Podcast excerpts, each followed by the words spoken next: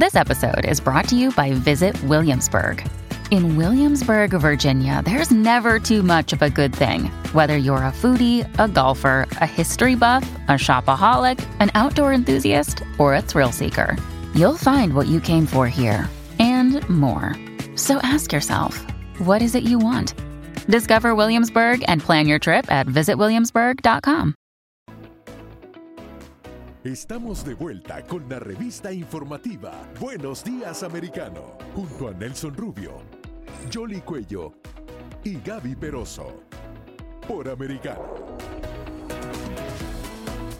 Y estamos de vuelta acá, lo decía, ¿no? En Buenos Días Americano, con muchísima información para todos ustedes, temas candentes y sobre todo los que preocupan al ciudadano común. Conversábamos hace algunos minutos, Yoli, hablábamos de la preocupación de los padres en el estado de Florida, pero a nivel nacional igualmente eh, se ha dado un fenómeno en todos los Estados Unidos de la preocupación por el adoctrinamiento en las escuelas, en los colleges, en las universidades, por esto de quererle imponer una educación sexual que nada tiene que ver con la realidad de los valores con los que vivimos, por ejemplo, con los que vivimos los hispanos, o la teoría crítica de la raza, otro tema que se está tratando de imponer, ¿no?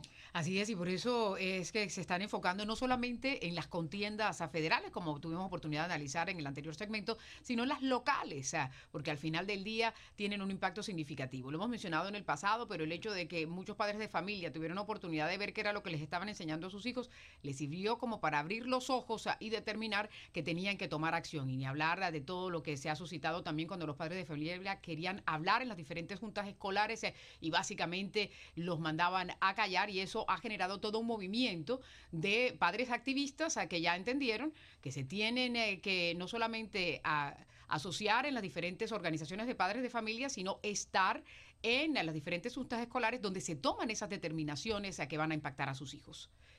Vamos a Vamos a darle la bienvenida a Roberto Alonso, él es candidato a la Junta Escolar del Distrito 4 en Miami Dade. Muy buenos días y justamente nos queríamos referir a esa importancia de que nuestros niños no tengan ningún tipo de ideología ni ningún tipo de información adicional que no necesitan. ¿Por qué es tan peligroso este tipo de educación en nuestras escuelas? Bueno, muy buenos días, Yoli y Nelson y Gaby. Gracias por tenerme en su programa esta mañana. Un gran placer, como siempre. Eh, estamos viviendo unos tiempos bien preocupantes como padres. Eh, lo que hemos visto es, una cosa que, que, lo deja todo en, shock. Eh, yo siendo hijo de dos padres cubanos que vinieron a este país por Pedro Pan, huyéndole a la, indoctrinación que estaba ocurriendo en las escuelas en Cuba. ver eso regresar aquí y empezar en nuestras escuelas de nuestros niños eh, es algo que tenemos que parar y no podemos dejar que, que siga cogiendo eh, fuerza en nuestra, dentro de nuestras escuelas. Robert, eh, hay algo importante y es las críticas que usted ha hecho, por ejemplo, el actual funcionamiento de la Junta Escolar en el condado Miami-Dade, donde se fue permisivo en muchos casos con ah, temas que son delicados en cuanto a la educación sexual, en cuanto a la ideología, la imposición y la influencia de los sindicatos, muchos de línea de izquierda acá concretamente en Miami-Dade. ¿Cuáles eh, eh, eh, han sido los puntos más fuertes que usted ha señalado? Sí, Nelson, lo dijiste correctamente. Mucha gente está diciendo ahora que la política está entrando en las escuelas, pero la política siempre estado ahí y siempre ha sido la política izquierda. Y como padres no los habíamos involucrado mucho porque pensábamos que en las escuelas eso nunca iba a pasar.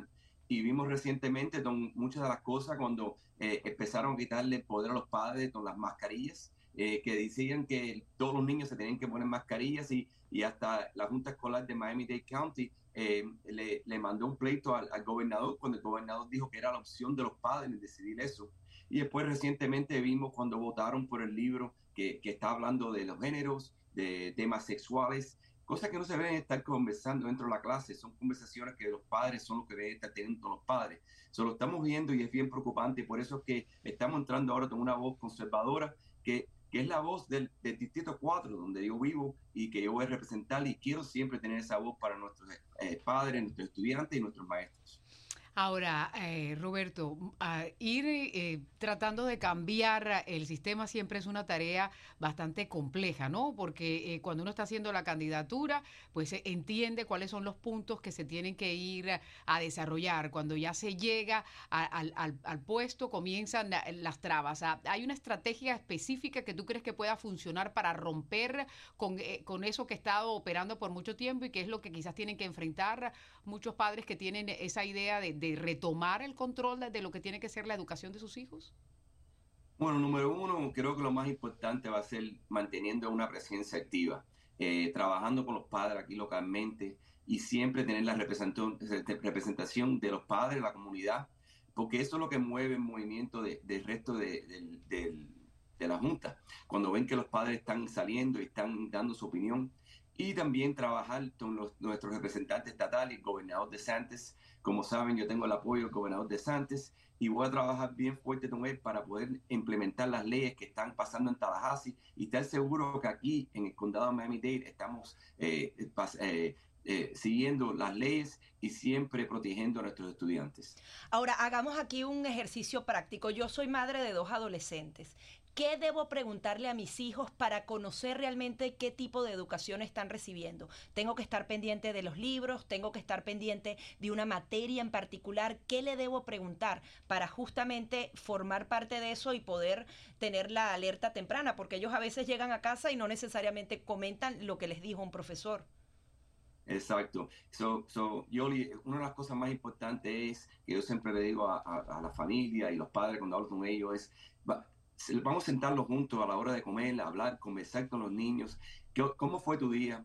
Eh, ¿Qué aprendieron hoy? Eh, ¿Qué tipo de maestros has tenido este año? Eh, ¿Y qué tipo de materias te están enseñando? siempre es bueno de dar nuestros valores en la casa, pero también entender los valores que los maestros están dándoles a los niños en las escuelas. Y cualquier duda que tenga un padre, siempre es importante que vayan y hablen en la escuela, que hablen con sus líderes locales, para siempre tener una voz vocal para que todo el mundo sepa lo que esté pasando y proteger siempre lo que está pasando dentro de las escuelas. Y tenemos el derecho de hacerlo, o sea, uno puede ir a la dirección y decir, esta, esta profesora en particular está a favor del comunismo, por poner un ejemplo. 100%. Eso es una cosa que siempre los padres pueden ir, pueden empezar en el local, eh, en nivel local en su escuela, conversando con el principal. Si en ese momento sienten que no están cogiendo la representación que ellos se merecen, pueden ir y hablar a nivel de distrito y siempre también pueden hablar con su representante estatal, que están bien involucrados y están bien preocupados también con lo que está pasando en nuestra educación. Lo más importante es comunicarse con, con los líderes en el área y traerlos a la alerta, porque como sabemos hay muchas escuelas, muchos maestros y tenemos que trabajar todos juntos para siempre tener ojo en lo que está pasando en nuestras escuelas. ¿Qué ascendencia real tienen los sindicatos eh, de línea izquierdista? Hay que decirlo acá, concretamente en el condado de Miami-Dade a nivel nacional. Hemos visto barbaridades, eh, por ejemplo, ahora de que si hubiera que despedir por reducción de personal, esto ocurrió hace pocas horas, tácitamente dijeron el, sindicato que habría que votar primero a los maestros blancos y luego a los maestros afroamericanos eh, por una cuestión de, de racismo. O sea, en toda esta eh, eh, cosa que tratan de imponer de la teoría de la raza, tratar de cambiar la historia de la nación americana, tratar de, cambiar la, convivencia normal entre las personas, ah, ¿qué papel juegan los sindicatos? ¿Cómo se puede lidiar con esto a través de la junta escolar o a través de los padres?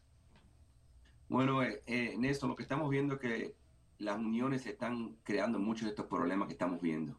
ellos están entrando con sus ideologías y la verdad no tienen ningún interés en los estudiantes ni los maestros. Eh, ellos lo que tienen es su agenda política que están tratando de entrar, como usted dijo, hablando de las teorías críticas de la raza, eh, trayendo endoctrinamiento y protegiendo a, los maestros y, las cosas que no son correctas dentro de las escuelas. Eh, nosotros hace falta unirlos con los maestros porque tenemos muy buenos maestros y tenemos que protegerlos para que puedan enseñarles los temas correctos a nuestros estudiantes, porque tenemos muchos maestros que quieren hacer lo, mejor para nuestros estudiantes, por algunas veces nos enfrentamos con, con, los grupos estos que lo que quieren es derretir lo que está pasando dentro de nuestras escuelas. Ahora, otra de las cosas que también eh, em, le ha favorecido y que le gusta a muchos padres de familia es eh, la opción que pueden tener, ¿no? La junta escolar está eh, observando y monitoreando lo que sucede con las escuelas públicas, pero por otro lado, ese es otra de las de los retos que se tienen, ¿no? Porque muchos padres de familia cuando ven la situación y tienen una, opción diferente, pues también prefieren esa opción diferente y, y hay que buscar el mejoramiento de las escuelas públicas precisamente para que se puedan fortalecer. ¿Cuál sería eh, e, ese balance para conseguirlo? Bueno, en, en, toda la vida es bueno tener eh, lo que se llama el free market, la oportunidad que el padre pueda escoger la mejor elección para su estudiante, para su, para su hijo. Yo siempre he apoyado las escuelas charter y especialmente el programa Choice. Eh, el, las escuelas públicas aquí en Miami-Dade County le dan la oportunidad a los padres en buscar la escuela que es mejor para su hijo, porque tenemos diferentes programas muy buenos que están dentro de las escuelas, pero no siempre son en tu, en tu barrio. So, algunas veces puedes ir, a, eh, si vives en Hialeah, en una buena escuela en Miami Lakes que quieres ir, y siempre queremos eh, apoyar ese, esa oportunidad para los padres de poder poner a sus estudiantes en la escuela que sea mejor para ellos. Y es algo que siempre el gobernador de Santos y el comisionado de educación Manny Díaz ha apoyado, que es siempre la, la, opción de padre escoger dónde es que el estudiante va a ir a su escuela y cuál es la mejor escuela para su hijo. Antes de finalizar, queríamos aprovechar la oportunidad de conocer tu opinión con respecto a el tema de la participación de hombres en deportes de mujeres. ¿Por qué hay que defender este punto? Eso hay que defenderlo en todo momento. Yo, yo soy tío de dos muchachitas, eh, hija de mi hermana, y, tengo dos hermanas que son maestras ellas mismas. Y yo nunca quiero que un hombre esté jugando en ningún deporte, con ninguna de ellas. Eso siempre se tiene que respetar y proteger. Eh, los deportes son diseñados eh, físicamente para el cuerpo y, la, y, los tipos de personas. Eh, para tener un hombre ahora entrando en un deporte con muchachitas jóvenes, eh, no es algo que se puede permitir y tenemos que estar firmes en eso, en nunca dejar que eso ocurra aquí en nuestras escuelas, en Miami-Dade County ni en ninguna parte del estado de Florida. Ahora, Roberto, otro de los temas que también ha estado preocupando, no solamente aquí en la Florida, sino en otras partes de los Estados Unidos, es la escasez de maestros. El gobernador Ron DeSantis ha lanzado una iniciativa, una propuesta, y es eh, permitir que de pronto los veteranos tengan una licencia temporal, los que califiquen para ello, y de esta forma se pueda suplir parte de ese déficit que hay. ¿Cuál es tu opinión sobre esta propuesta? Eh, mi opinión es, es algo interesante creo que es algo que, que, quiero estudiar un poquitito más. Lo más importante para mí es que siempre estén preparados esos veteranos en poder enseñarles eh, a los niños. Como dije, mis dos hermanas son maestras. Las maestras y los maestros se preparan muy bien para este tipo de enseñanza. Creo que es una oportunidad muy buena para los veteranos, especialmente porque los veteranos, lo que me encanta de eso es que son, son gente que tienen la pasión, como estábamos hablando más, más adelante ustedes en el programa, eh, que tienen los valores de nuestro país representan los valores de nuestras familias. Yo creo que es una buena idea, pero tenemos que estar seguros que esos, esos veteranos estén preparados para también enseñar a nuestros estudiantes y que sepan cómo es que se presenta el material para que siempre nuestros estudiantes reciban la mejor educación posible. Roberto Alonso, muchísimas gracias ah, por eh, esta conversación, intercambio con Buenos Días Americano a través de Americano Media para toda la nación americana.